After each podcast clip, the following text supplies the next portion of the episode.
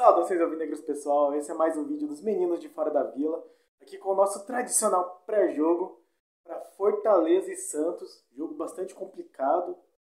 Fortaleza vem aí na terceira colocação fazendo um excelente campeonato brasileiro, é, 30 pontos, 10 a mais que o Santos, vem de uma vitória sobre a Palmeiras lá no Parque das Alianças, então jogo difícil, jogo complicado. Acho que o Fortaleza inclusive tem jogado mais futebol Fortaleza que é treinado aí pelo Voivoda, Voivoda, enfim, que segundo dizem as matérias, foi oferecido duas vezes para o Santos, antes do Ola e depois do Ola, entre o Cuca e o Ola, e depois entre o Ola e o Diniz.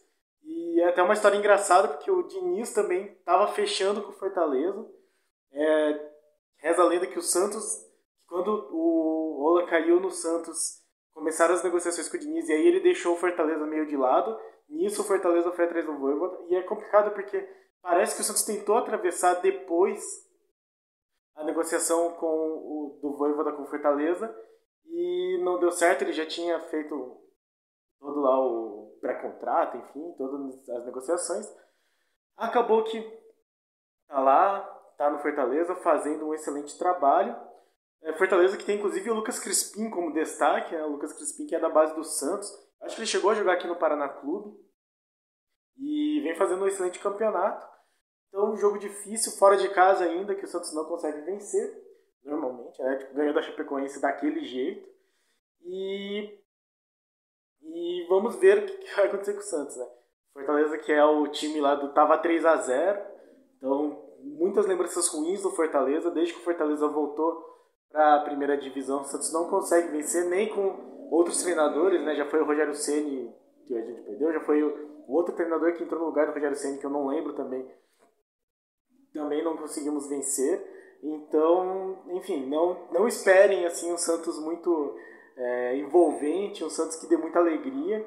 Vamos ver aí se o Santos consegue pelo menos ser competitivo, é, mostrar um bom futebol, não ter aquela, aqueles apagões assim que toma três gols em 10 minutos, esse tipo de coisa, porque não vai ser um jogo simples, mas o Fortaleza tem dado, pelo menos vai ao ataque, né? Então talvez é, o Santos consiga ter um pouco mais de espaço nas linhas defensivas do Fortaleza para chegar aí próximo do, do ataque deles, do gol deles, que é uma coisa que a gente não tem conseguido é, e tem feito muitos cruzamentos, né? Sobre o time possível, a notícia que nós tivemos, assim, do, do pessoal da Gazeta Esportiva, né, o Lucas Mussetti, é que o treino, esse último treino de hoje, de sábado, foi com João Paulo, Madison, Luiz Felipe, Kaique, Felipe Jonathan, então Wagner Palha na reserva mesmo assim, que possivelmente vai ser o titular quinta-feira contra o Libertar, Camacho, Giamota, Sanches e Pirani, com Marcos Guilherme e Lucas Braga. Então nós temos o mesma, a mesma formação do jogo contra o Libertar, com quatro meios de campos de ofício, né, quatro meio campistas de ofício, e Marcos Guilherme e Lucas Braga fazendo o ataque.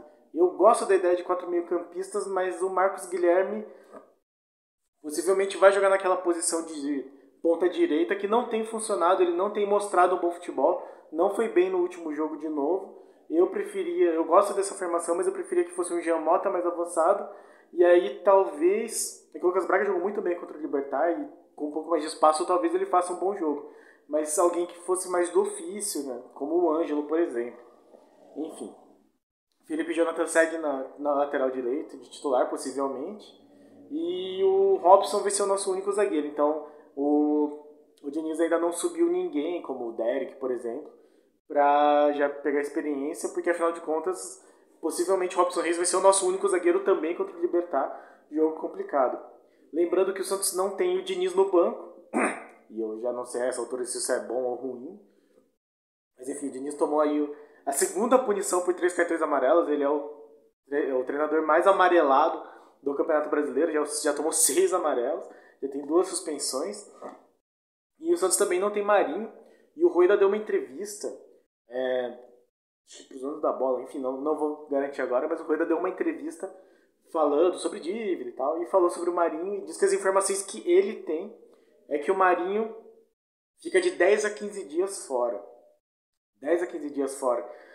Se for contar a partir desse fim de semana, ele não joga contra o Fortaleza, não joga contra o Libertar, não joga contra o Inter e possivelmente não joga o primeiro jogo da Copa do Brasil contra o Atlético. Daí talvez ele consiga voltar, 15 dias vai dar, né? No jogo contra o Flamengo. Bastante complicado aí, então, a nossa situação com o Marinho, e aí, enfim, fica todo aquele climão por causa do, da questão da DM e tal, né?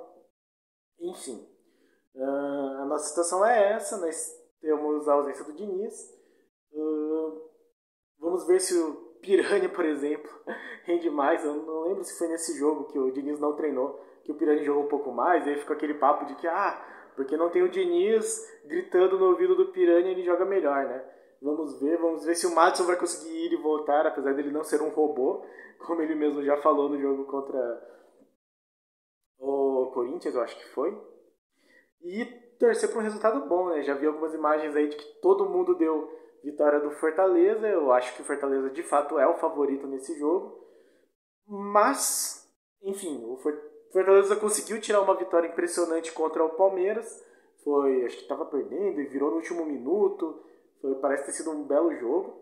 Então, assim, não esperem um, um time recuado por parte deles, não esperem um time entregue. Vai ser um jogo difícil, vai ser um jogo corrido. Esse talvez seja o jogo, pelo menos, melhor de ser assistido que foi Santos e Corinthians, por exemplo. Né?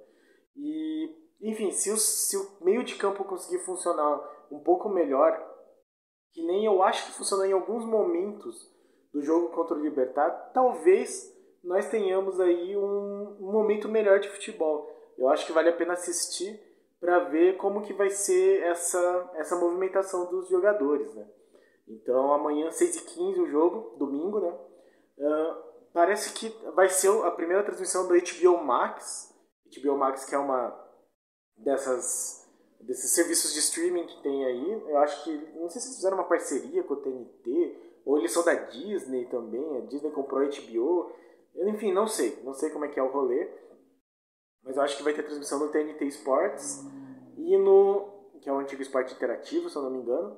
E no HBO Max, e eu imagino que vai ter no Premiere também. Eu não tenho certeza se o Fortaleza, como que tá a negociação com o Premiere, mas eu acho que vai ter no Premiere também. Não, não vou confirmar.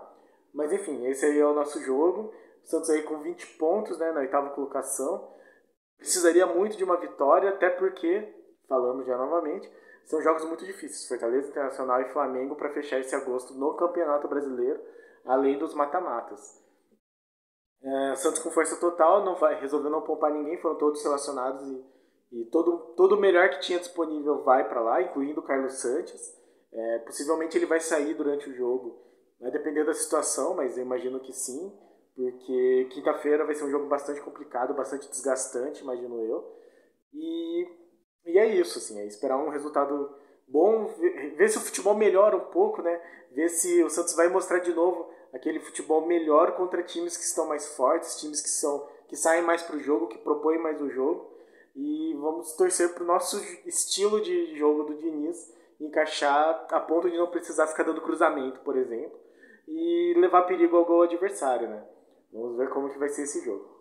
Então é isso, pessoal. Amanhã, 6h15. Lembrando, já falamos no, no giro de notícias, amanhã também tem o primeiro jogo das sereias pelo mata-mata do Brasileirão, jogo de ida contra a Ferroviária, mando da Ferroviária lá na Fonte Luminosa de Araraquara.